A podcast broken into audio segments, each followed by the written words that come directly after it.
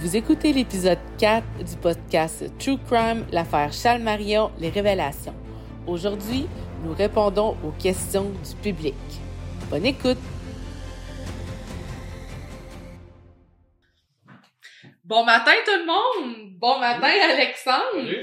Fait qu'aujourd'hui, ben, comme vous le voyez, on vient de finir de, de, de tourner le, notre deuxième épisode de podcast.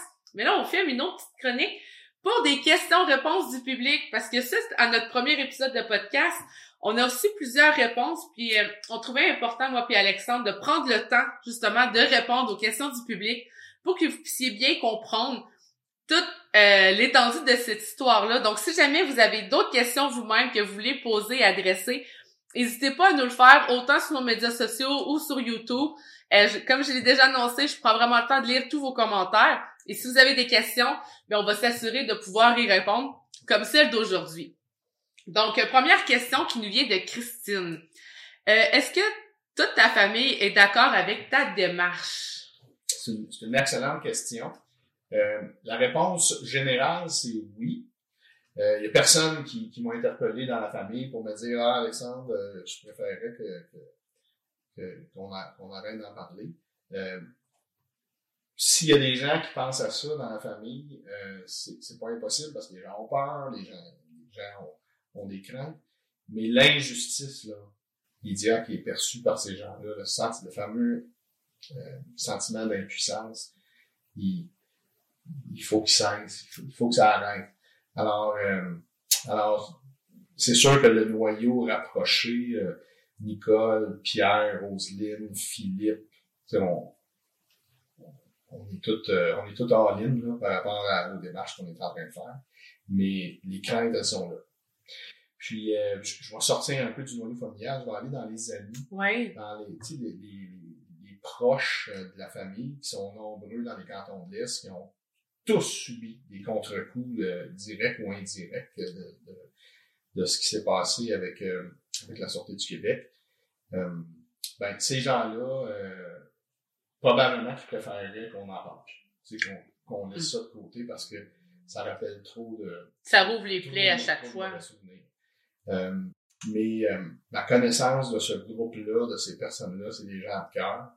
Et euh, et c'est des gens qui, qui comprennent l'état dans lequel, et surtout mon père Pierre, ma mère Nicole, ma tante Roselyne. Alors, ils, comprennent puis ils supportent, j'en suis convaincu, la démarche qu'on entrepris. Ah ouais, puis euh, justement, Christine, elle avait une deuxième question, une sous-question. Elle voulait savoir aussi, euh, est-ce que ton grand-père a été capable de décrire les détails de sa captivité durant ces 82 jours? Très, très bien. Euh, très, très bien parce que, écoutez, il a passé 82 jours dans sa cache. Alors, il a été capable de compter dans son livre mes 82 jours de captivité. Euh, bon, la, prise d'otage elle-même, si tu veux, là, le, le soir où, où on l'a capturé, euh, le transport, euh, la marche dans la forêt et son enchaînement dans, dans, le trou. Puis là, ben, avec les 82 jours qu'il a passé, ben, il connaissait chaque centimètre. Là, il l'a arpenté, il l'a. Et dans ce livre-là, mes 82 jours de captivité, il y a une, il y a une maquette qui a été produite par l'éditeur euh, qui, est, qui, est, qui est pas mal. Euh, Réaliste. Qui représente très bien l'état dans lequel euh, l'endroit où il a été séquestré. Et durant la production du documentaire euh, de M. François Gingras, euh, il, euh, François a fait refaire une cache pour pouvoir filmer des, des, des, portions dramatisées là, de, de l'endroit. Et, et c'est fait là, euh, de, de, de, façon très, très précise. Donc, de très réaliste. Il est capable de, de, tout, de, tout expliquer ça. Ah ouais, hein? Dans les moindres détails. Fait que là, tu l'as nommé, il y a son lot, euh, son lot, son livre, Mes 82 jours de captivité, mais il y a ton père aussi qui a écrit deux autres, euh, deux autres livres par la suite euh, ça? Victime euh, au banc des accusés, Lydia, euh, qui, était, euh, qui a été mise, mise en marché en 2012. Et 82 jours, l'affaire Charles Marion, aux éditions de l'Homme en 2021, là, fin 2021, début 2022. C'est lui que je viens de commander, là, je l'attends. à la chouette librairie, d'ailleurs, je fais une petite pub euh, en passant à la chouette librairie. Euh, c'est ça, je, vous mets, je vais vous mettre tous les liens euh, dans la description si jamais vous voulez vous procurer ces trois livres-là pour pouvoir en savoir plus sur l'affaire. Moi, j'ai commencé à lire justement le 80, mes 82 jours. je suis rendue juste au chapitre 3, mais déjà en partant, tu sais, quand tu me disais qu'il décrit justement le trajet en forêt, c'est exactement ce que j'ai lu euh, hier. J'étais comme ouf. Tu sais, c'est euh, c'est rough là, tu sais, parce que encore plus quand tu sais ce qui s'en vient là. Mm. Tu sais, tu sais que c'est comme l'attente vers le. Ouais. Tu sais, j'en parlais peu avec euh, avec mon grand-père de, de sa séquestration. Tu sais, je, me rappelle j'avais 7 ans quand il était quand il été kidnappé. J'ai eu plusieurs années, plusieurs étés euh, où j'ai eu la chance d'être avec, euh, avec lui. Fait même s'il en parlait peu, les, les courts moments où ça arrivait, euh, j'ai bien senti que le doute, être dans un état de doute pendant aussi longtemps, ça, ça l'avait, ça l'avait magané beaucoup. Est-ce qu'on va m'oublier ici? Est-ce qu'on va m'assassiner? Est-ce, qu'on va oh juste me laisser me laisser? Donc, euh, ça, ça, ça l'a habité pendant 82. L'inconnu, hein, de pas, de pas savoir ce qui va t'arriver. Pas être en contrôle. C'est ça, là. Pas être en contrôle, c'est ça, d'être complètement dépendant de, d'une autre personne d'abord. C'est, c'est pas, pas un feeling toujours le fun. Puis, d'être sous le contrôle de, de, de personnes euh, méchantes, là, de, de, de bandits. Ben c'est ça, c'est ce qu'ils vont me nourrir, ce qui, tu sais, tout ça. aussi là, puis tu sais après ça, tu sais, on parle de ce qu'ils vont me tuer, mais est-ce qu'ils vont me torturer, tu sais, est-ce que ouh, c'est ouais. Il y a beaucoup de questions qui te passent, euh, en tout cas, j'ose imaginer là. Surtout après 82 jours, à un moment donné, l'attente est tellement longue. Tu sais, c'est, tu sais, on souvent aussi qu'on a de la misère à rester avec soi-même, tu sais, à, à, à penser à soi, etc. Mais lui, il était forcé de le faire là il était tout seul avec lui-même. Là. Fait mm. cette remise en question constante dans une situation qui est loin d'être bénéfique, j'ose pas imaginer mm. la difficulté du moment. Là. C'est, énorme. Là. Euh, on a une deuxième question. Euh, ah, visiblement, les questions qu'on a aujourd'hui sont toutes en sous-question. Il y a comme deux questions qui les accompagnent. Donc aujourd'hui, c'est euh, aujourd'hui, comme c'était ma, ma première question, c'est ma deuxième, mais Mathieu voulait savoir, est-ce que Claude Poirier a déjà dénoncé publiquement ce que l'ASQ lui a fait? Et si oui, personne ne l'a cru? Euh, ben, la réponse est oui. Euh, Claude l'a fait publiquement quasiment sans arrêt pendant des décennies. Euh, ce n'est pas que les gens ne l'ont pas cru, c'est simplement que la Sûreté du Québec n'a pas répondu. Elle a fait avec Claude Poirier ce qu'elle a fait avec la famille Marion, c'est-à-dire que on le sait que la vie de Claude Poirier était mise en danger. On le sait qu'on a enlevé l'argent à son insu d'invalide. On a mis du carton puis des bugs électroniques, puis on l'a envoyé dans le bois, aller porter ça à des malfaiteurs. Euh, puis qu'il aurait pu se faire assassiner, il aurait pu... À deux reprises. À deux, c'est ça, à deux reprises.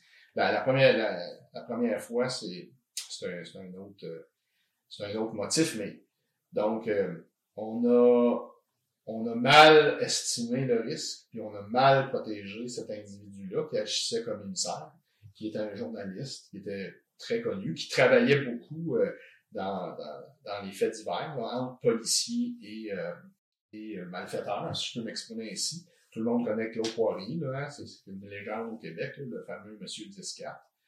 Alors, alors oui, oui il l'a décrié, il s'en est, il s'en est jamais gêné, Claude, de, de décrier ça.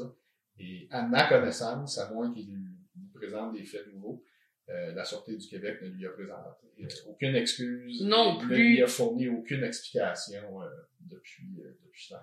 Mais tu sais, c'est, c'est dégueulasse, parce que là, tu sais, on parle, ben tu on parlait de ton grand-père, tu sais, lui, malheureusement, il en a pas survécu, mais tu sais, comme Claude, là, tu juste de se dire que Claude Poirier a été dans cette affaire-là, c'est immense, tu sais, parce qu'on on connaît le personnage Claude Poirier, on le voit dans, dans, dans, plusieurs crimes du genre, fait que de se dire qu'il a été impliqué dans cette histoire-là, déjà en premier, ça fait un choc.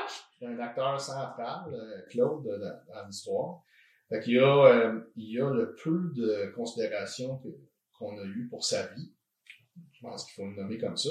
Puis ensuite, il y a eu euh, les, les, la manipulation, la, la l'utilisation de son épouse de l'époque, Madame Labonne, euh, encore à l'hôtel, où on a utilisé l'épouse d'un journaliste pour véhiculer de l'information euh, complètement fausse, euh, encore une fois, pour soutenir une thèse farfelue pour laquelle la Santé du Québec a, a jamais, a jamais pu fournir de, de pièces ou de soutien. Donc, oui, Claude Poirier a toujours décrié le travail des policiers en général, je l'ai entendu dire fréquemment à plusieurs antennes que l'affaire Marion, c'est la plus grande bévue policière de l'histoire du Québec. Euh, il, a, il, a, nommé ça. Et il a, il a mentionné à, à plusieurs antennes également que, que, sa vie a été mise en danger. Et on peut juste s'imaginer ce que ça peut représenter euh, dans un contexte aussi glauque, aussi euh, aussi sombre que, que cette histoire-là, d'envoyer un individu. En fait, c'était deux, lui et euh, M. Euh, Normand Martet, qui est décédé aujourd'hui, en les envoyer comme ça là, en forêt.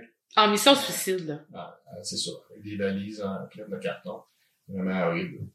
C'est ça, dans les prochains épisodes, on va prendre le temps d'y revenir puis de l'expliquer en détail parce que là, on le survole, mais tu sais, l'histoire est bien plus grave que ça quand on connaît tous les détails de la séquence des événements. Ben, ah! on, on, sait qu'il y a eu une supercherie de la part de la Sûreté. Il y a vraiment eu une manigance, tu sais, parce que, bon... Ça aussi, ça m'a mis sur le cul quand tu me l'as compté, là. J'en reviens pas. Euh, mais ça, on va en revenir dans les prochains épisodes. On regarde sur le suspense, hein? Mais si vous voulez en savoir plus, posez-nous la question. Euh, sinon, on a aussi euh, Tommy qui demandait euh, à propos justement de l'ami de Charles. L'ami de Charles euh, qui était avec lui dans le chalet, elle a été retrouvée quand? Est-ce qu'elle a été interrogée? Parce que, tu sais, on va se le dire, elle était avec lui quand que Charles s'est fait kidnapper. Fait que, tu sais, son témoignage, techniquement, serait supposé d'être un des plus importants de cette affaire-là. Ouais, Aline, euh, Aline qui était la collègue de mon grand-père, son amoureuse, déclarée, les choses se passaient pas tout à fait en 1977 comme elles se passent en 2022, mais depuis, depuis euh, plusieurs années. Donc Aline est en visite à Stoke euh, le, le, le, soir du 6 août. Euh, les, et Bon, l'endroit, là, si je le résume rapidement, il y a un chalet principal, il y a quelques arcs qui sont euh, organisés comme un... C'est quasiment comme un terrain de golf. C'est une grande pelouse. Mon grand-père était très une personne très soignée. il s'amusait à, à, faucher ça. Il y a un petit lac artificiel au bout de ça. Puis une, une petite maisonnette de rien, là, comme on voit beaucoup en Gaspésie, là, les, ouais. les chalets. Qui avait organisé surtout pour les visites de, de, de, de ma famille. Là. Philippe, mon frère, moi, maman. Mais oui, c'est ça qui est écrit dans le livre là, que ouais. j'étais en train de lire. Il avait, que... il avait organisé ça, puis bon, euh, ils se sont approchés de l'étang euh, avec la camionnette euh, de Charles, euh, un Econoline qu'il y avait à cette époque-là. Puis euh, il est en train de montrer des travaux qu'il avait réalisés à Aline quand les deux individus sont sortis de la forêt, cagoulés. Ils, ils, ont maîtrisé Aline et Charles ils ont ligoté les, deux personnes. Elle, Aline, a été ligotée sur le banc de toilette euh, de, cette petite maisonnette-là.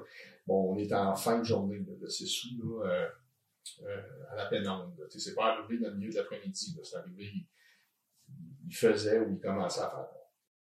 Euh, donc, euh, n'ayant pas de nouvelles, la conjointe, la, la, la, femme de mon, de mon grand-père, Denise, ma grand-mère, arrive à Stoke euh, en fin de soirée. Elle voit que le chalet est ouvert, il n'y a pas de véhicule. Bon, euh, elle attend euh, un bout de temps, puis finalement, après avoir fait quelques téléphones aux voisins et aux amis proches, bon, elle va se coucher. Le lendemain matin... OK, elle est allée se coucher. Ouais, elle est allée se coucher au chalet.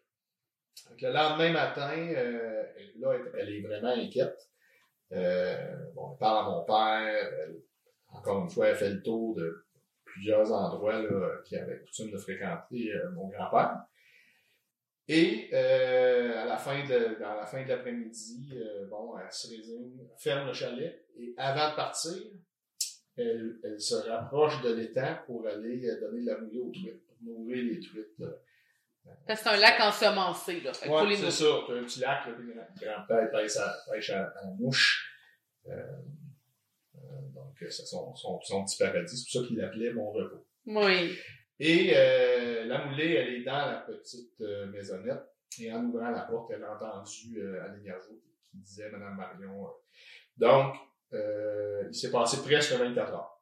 Peut-être un peu moins que 24 heures. où, Euh, Gargeau était attachée euh, dans cette maisonnette-là. Et là, les événements ont déboulé. La sûreté est arrivée. euh, il y a eu des questionnements. Il y a eu euh, son, sa déposition a été prise. On a su qu'il avait été euh, kidnappé par des malfaiteurs et tout ça. Et malgré la grande crédibilité de, de, de Mme Yargeau, malgré la- l'aplomb, si tu veux, de son, de son témoignage, quand le GTI est arrivé, la Sûreté du Québec, on n'a on a, on a pas tenu compte de sa déposition euh, on s'est concentré quand même sur, sur euh, la présumée euh, implication de Jean-Marie. Mais tu sais, c'est vraiment dégueulasse, là, parce que, tu sais, il y avait un témoin sur place. Puis ils l'ont tassé comme d'un revers de main. Tu sais, oui, t'étais là, t'étais taché à terre pendant quasiment 24 heures, mais... euh, Il y, a, il, y a, ple- il y a plein, plein, plein d'éléments. Il y a des pistes là, pour que cet enlèvement-là de 82 jours euh, se rapetisse à 3-4 jours. C'est plein. Il y, en, il y en a partout. On n'a on pas, on pas investigué ces, ces, ces avenues-là. On s'est concentré sur, sur une thèse farfelue. Avec le résultat qu'on connaît. Ouais, c'est ça. Et c'était exactement à cause de ça, en plus. Et là là. OK. Euh, on a une dernière question qui a été posée par Raphaël cette fois. Donc, elle aussi, elle, se, dé- elle se, elle va en deux temps. J'ai de la misère à le dire. Elle aussi, elle va en deux temps. Donc, la première, euh, en premier temps, c'est sur quoi est-ce que la SQ se basait? Mais on en a un peu, on en- tu l'as un peu euh, abordé à l'instant, mais on va quand même le spécifier. Donc, sur quoi la SQ se basait pour accuser Charles d'avoir euh, d'avoir orchestré son auto-enlèvement et euh, est-ce que vous avez des raisons d'émettre cette thèse?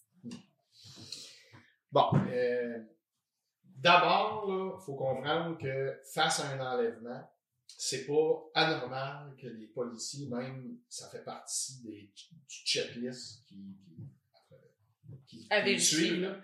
Euh, en présence d'un enlèvement, l'entourage immédiat de la victime va être scruté à la lettre, à, à la loupe, pardon. On va, on va essayer d'aller voir euh, dans ces cercles-là si on ne trouverait pas là, matière ou motif d'enlèvement. Alors ça, ça c'est, je pense que tout le monde est capable de comprendre c'est que, puis c'est à la défense euh, des policiers. Alors moi, je leur concède à ces policiers-là que c'est normal qu'on s'intéresse à ça. Oui, ça c'est normal, tu sais, ça fait partie, comme tu dis, du processus d'enquête. Jusque-là, on n'a pas de problème. Exactement. Là où le bas blesse, euh, c'est qu'on on fait affaire avec un, avec un, un groupe tactique d'intervention qui est peu expérimenté. Euh, on a fait des vérifications, puis on, on a appris que le- l'enquêteur qui dirigeait cette équipe-là, M. Robert Terrien, euh, avait suivi une formation quelques, quelques temps avant, les épisodes de 77, l'enlèvement de Charles, et s'était fait confirmer cette thèse-là, qui était fréquente selon ce qu'on peut en déduire euh, dans, nos- vérifications. Donc, je, juste, jusqu'à ce- à partir du moment où ça fait partie du doute qui peut être dans l'espace ou dans les réflexions de, de la Sûreté du Québec, moi, j'ai pas, j'ai pas de difficulté. Le gros problème, c'est que ce doute-là a été révélé sans vergogne, sans retenue, sans réserve dans l'espace public. On a directement transposé notre, euh, notre soupçon à la Sûreté du Québec. Je parle de Robert Terrien, je parle de, de l'enquêteur euh, Duchesne, John Gallianos, Fauchon. Euh, ces gars-là ont, ont, à tour de rôle, transmis dans l'opinion publique ces informations-là. Euh, à l'occasion, de façon officielle, Donc, euh, alors qu'ils étaient tout à fait au courant qu'ils s'adressaient à, un journaliste, puis ils répondaient à leurs questions. Puis à d'autres moments, de façon non officielle, mais, mais quand même sans réserve. Euh, je vous rappelle, on a une gang de police, de policiers qui arrivent de Montréal à Sherbrooke, qui s'installent dans un hôtel, on a à peu près tous les médias du Canada, pas juste du Québec, qui s'installent dans le même hôtel. Parce qu'ils sont pas caves, là, les journalistes, là. Ils ben, leur Mais oui, tu sais, ils voient que y tous les policiers sont au même hôtel. On va aller au même hôtel, puis on va avoir des infos. Euh. Et, dans la communauté de journalistes, euh, plusieurs qui sont pas de nous. Ben on a vite compris que si on voulait de l'information, on allait prendre un petit verre de vin avec les policiers euh, en fin de journée, en arrière de, en arrière de l'hôtel. On se faisait un petit barbecue avec eux autres, puis c'est là que l'information euh, leur était transmise. Alors, ce simple soupçon-là, c'est transféré euh, de façon amateur d'abord aux journalistes. Et ensuite, la thèse, on s'est mis, hein, la Sûreté du Québec s'est elle-même mis le bras dans l'engrenage on s'est retrouvé dans une cascade d'engagement où on a parlé à la Sûreté du Québec puis dans les médias que de ça. Alors, toutes les ressources monopolisées pour l'affaire Marion ont été directement et essentiellement utilisées euh, à, démontrer cette thèse-là. C'est aussi simple que ça. c'est encore pire quand on le sait qu'il n'y avait pas vraiment de raison d'avoir cette thèse-là. Mais tu sais, c'est parce que comme on dit, c'est une chose de l'explorer, mais c'est une chose d'écarter toutes les autres thèses. tu sais, si au moins il avait été égal dans, dans les informations qui coulaient puis qu'il aurait exposé toutes les thèses, mais là, ça aurait été grave, mais au moins tu te dis toutes les éventualités sont là. Là, c'est grave, mais t'as juste une version de l'histoire puis c'est même pas la bonne. C'est... Je le répète, ces efforts-là là, qui ont été euh, utilisé pour soutenir ça. Ça a eu des conséquences, ça a eu des, de, grandes conséquences sur le procès des, euh, des accusés. La, la, défense Rancourt, le maître Jean-Pierre Rancourt, n'a pas eu, euh, n'a pas eu euh, un travail très, très, très, très dur. Il n'a eu qu'à utiliser cette thèse-là dans le procès pour semer un doute. Dès qu'il y a un doute sur l'implication de Charles Marion, c'était fait. Il y a, il y a, alors, il a eu là, il a eu un, je, dirais là, une autoroute de facilité. Là. Il n'y a aucun obstacle à, euh, à, faire déclarer euh, non coupable pour les charges de, de kidnapping de son client. Alors ça, c'est la, le premier, la première incidence. Puis la deuxième incidence de cette thèse-là, parce que j'essaie d'expliquer, Lydia, là, ce qui va au-delà de la réputation. Ouais. Le geste de la sûreté a eu des impacts épouvantables sur la réputation de Charles. Ça, ça c'est indéniable mais il y a l'impact sur le système de justice. Le système de justice a manqué son coup. On les avait, les coupables. C'était, c'est, là, là. C'est Claude Valence, là. Puis ça, puis ça, OK? Donc, euh, l'avocat Rancourt a, a, pris la thèse dans les médias, puis l'a amené euh, devant 12 jurys qui étaient eux-mêmes exposés à la même affaire. Ça, c'est dramatique comme incident. Mais l'autre élément, c'est la posture du mouvement des jardins.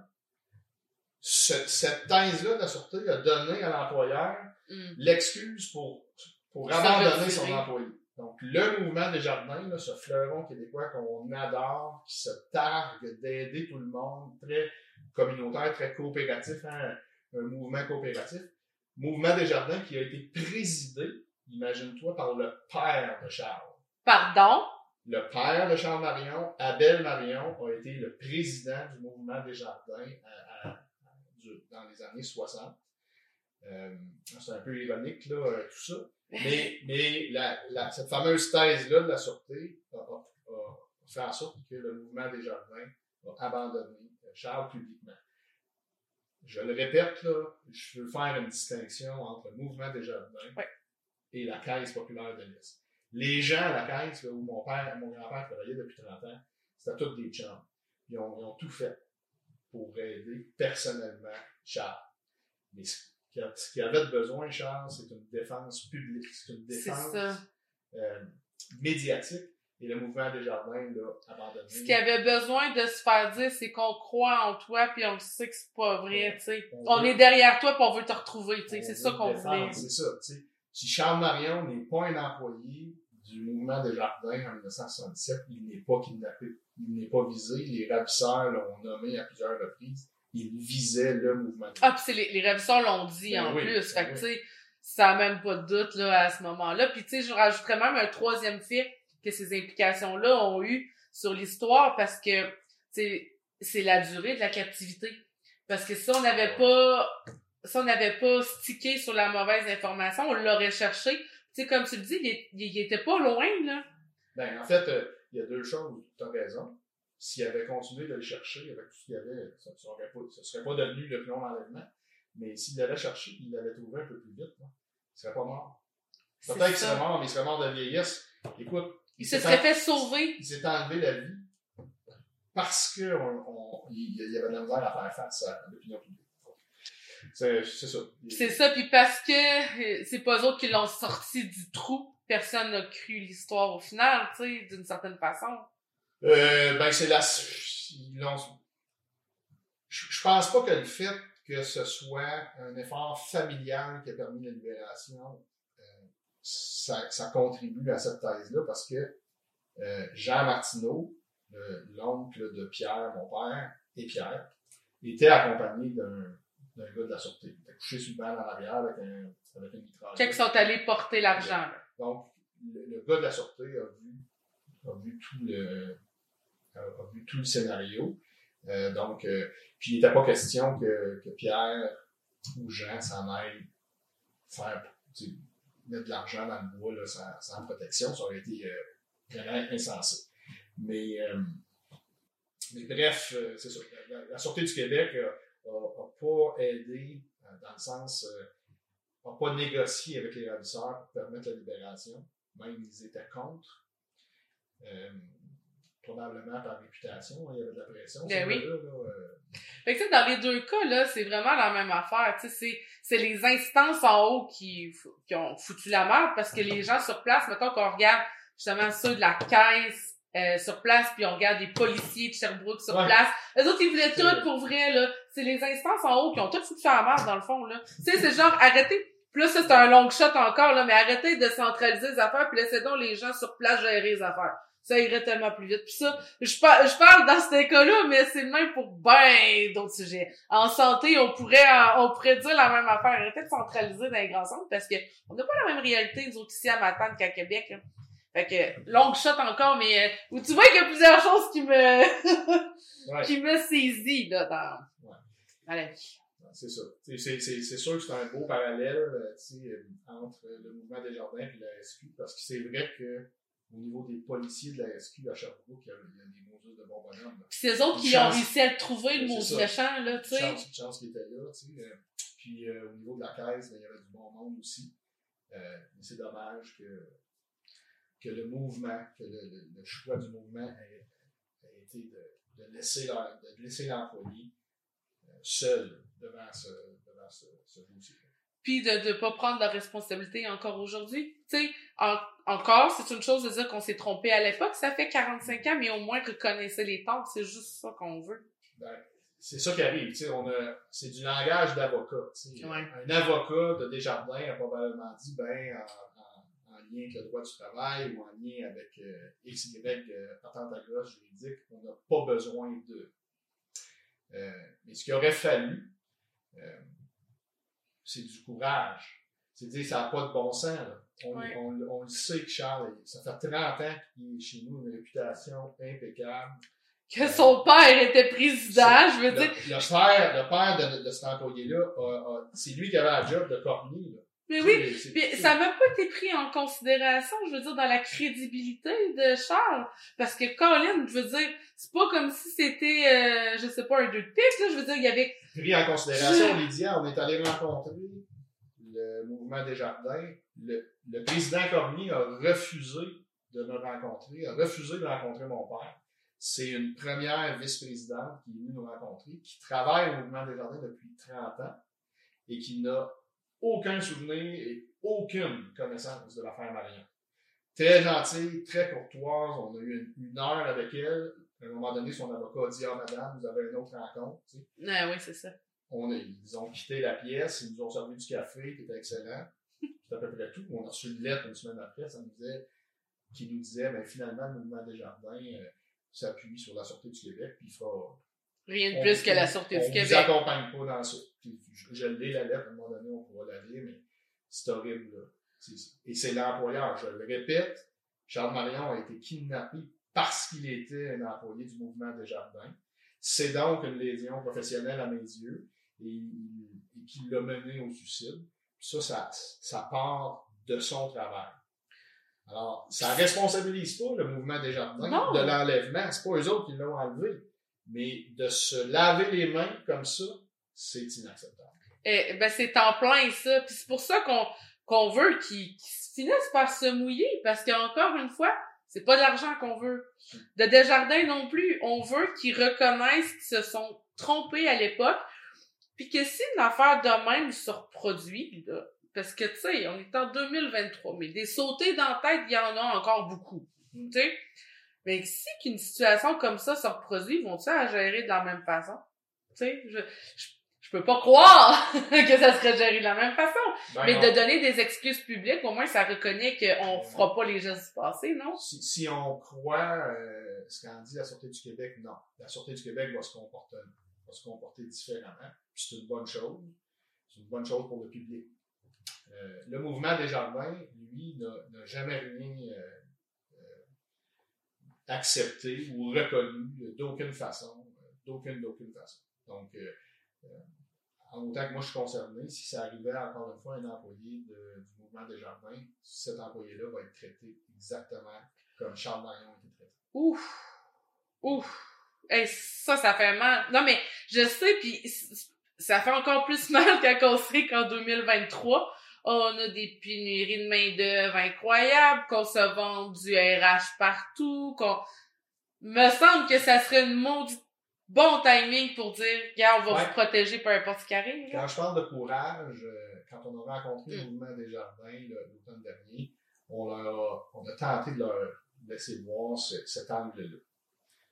C'était sans réponse. Moi, je me pose la question, toutes les associations d'employés, il y a 60 000 employés dans, au mouvement Desjardins, euh, ils, ont un, ils ont un levier de négociation avec leur employeur parce que euh, c'est clair pour moi que le mouvement Desjardins ne s'est pas comporté à la hauteur, euh, à, la, à- à la hauteur souhaitée pour une organisation qui se vante à tout vent d'être euh, près du monde et de vouloir protéger. Alors qu'un de leurs directeurs de crédit qui se fait kidnapper puis qu'on l'abandonne euh, pas longtemps après, ça pris combien de temps avec euh, Desjardins se retire de l'histoire, tu sais-tu? Ben, en fait, là, euh, on, on serait après sa libération. Je pense que c'était très local pendant la, sé- la séquestration, mais après sa libération en, en octobre, euh, et on va même rajouter la période de- d'hospitalisation, ben, les rumeurs sais, battaient leur, battaient leur, Peut-être de plein fouet. Ouais, c'est ça. On, en- on les voyait partout. Et euh, c'est à ce moment-là. euh, En fait, il n'y a jamais eu d'annonce publique. Le Ouais, s'est jamais prononcé officiellement, publiquement, pour défendre son employé. Ça, c'est jamais arrivé. Euh, il est enlevé, il est libéré. Euh, il y a la sortie d'un livre. on capture les ravisseurs. Et à travers tout ça, parce que la Sûreté du Québec euh, a fait la même chose, parce que la Sûreté du Québec a continué d'alimenter ce, ce- ce- cette fausse thèse erronée, farfelue, nommez-le, euh, la- la- le mouvement des jardins s'est caché en arrière. Quand je parle de courage, c'est- beaucoup plus du courage que des responsabilités. Ouais, c'est ça. Moi, je, tu sais, je, je, la connais pas, la loi qui va dire ça oblige les jardins à faire ça, puis jardins. C'est- même pas ça On qu'on parle pas de ça. On parle de, on parle d'un moment donné quelqu'un qui dit, ben, c'est- quoi, quoi les chances que cet employé-là, comme je, le répète, qui a une carte de route exemplaire euh, au mouvement des jardins, euh, c'est quoi les chances qu'ils soient impliqués? Pourquoi, pourquoi on n'a pas questionné la Sûreté du Québec? Sortez-moi les sortez-moi le. Puis c'est ça, c'est qu'il faut pas oublier que c'était Desjardins qui était visé. C'est le mouvement Desjardins qui était visé par la rançon. C'est pas, ils ont pas demandé la rançon à ta famille. Ils l'ont demandé à Desjardins. Ouais. Je- Tu sais, je- en termes d'image, là, euh, en, en termes d'image, euh, je, je- je- c'est comme, euh, je- vous dirais, on a, il y a deux personnes qui sont sur un champ de bataille, il y en a un qui est blessé, l'autre s'en va. Il laisse là. Il laisse le blessé. Euh, c'est c'est vidé de son sang. C'est propre. C'est propre truc. Donc, c'est pas, pas une image très. Très glorieuse, non, c'est ça. C'est ça. Et là là, hein? Fait que vous voyez où ce que ça peut nous mener, les questions que vous nous posez, parce que, tu sais, on se le cachera pas, là, il y a tellement de choses à, de, tellement d'angles à couvrir sur cette histoire-là, que n'hésitez pas à nous les poser les questions, parce que on a tellement de choses à penser, tellement de choses à ne pas oublier aussi que vos questions vont nous aider au fur et à mesure à permettre de préciser un peu toute cette histoire-là, mais aussi vous permettre de mieux comprendre toute l'ampleur de cette cause-là. Puis, encore une fois, n'hésitez pas euh, à nous suivre sur les médias sociaux. Ça, c'est notre dernière question. On en avait plus aujourd'hui, mais on a quand même... Euh, on avait quatre belles questions à répondre. Donc, encore une fois, si vous voulez avoir d'autres informations, n'hésitez pas à nous faire signe. Sinon, suivez-nous sur nos réseaux sociaux. Sinon, on se revoit la semaine prochaine pour l'épisode du podcast. Salut!